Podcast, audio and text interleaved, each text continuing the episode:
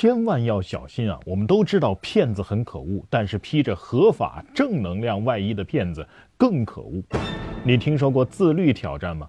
坚持三十五天不玩手机，奖励你四十万；哪怕你只能坚持九天，也可以奖励四万。是不是也想试试？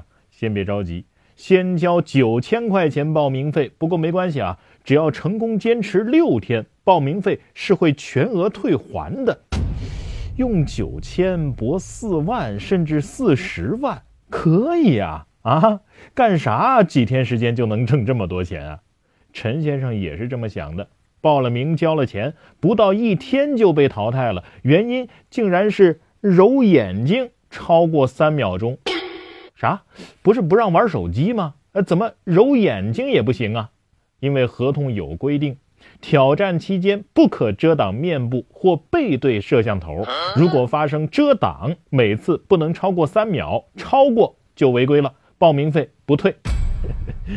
名义上是旨在战胜慵懒、战胜散漫、成就全新自我的自律挑战，实际上啊，这就是一个封闭独处挑战。国际上早有类似的实验，哪怕没有各种规定的坑。但凡是个正常人，就很难在不使用电子设备的情况之下，在一个封闭的环境里生存三天以上，更不要说六天、九天、三十五天了。英国的一家电视台啊，就曾经拍摄过一个实验节目，要求参加实验的人在封闭的空间单独待上五天，但是仅仅过去了四个小时，就有人因为想家哭了起来。第一天就有人选择放弃实验，最后啊，只有两个人坚持了五天。心理学家贝克斯顿的感觉剥夺实验也充分证明，无论给被试者多少酬劳，他们也无法忍受自己长期处于一个极度安静的密闭空间里。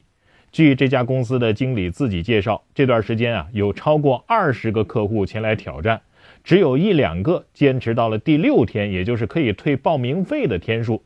其他呢都是早早的失败了，也就是说，不到一周的时间，这家公司通过这项挑战项目，光是报名费就赚了十六万以上，除去基本的食宿费用，净赚十五万左右啊！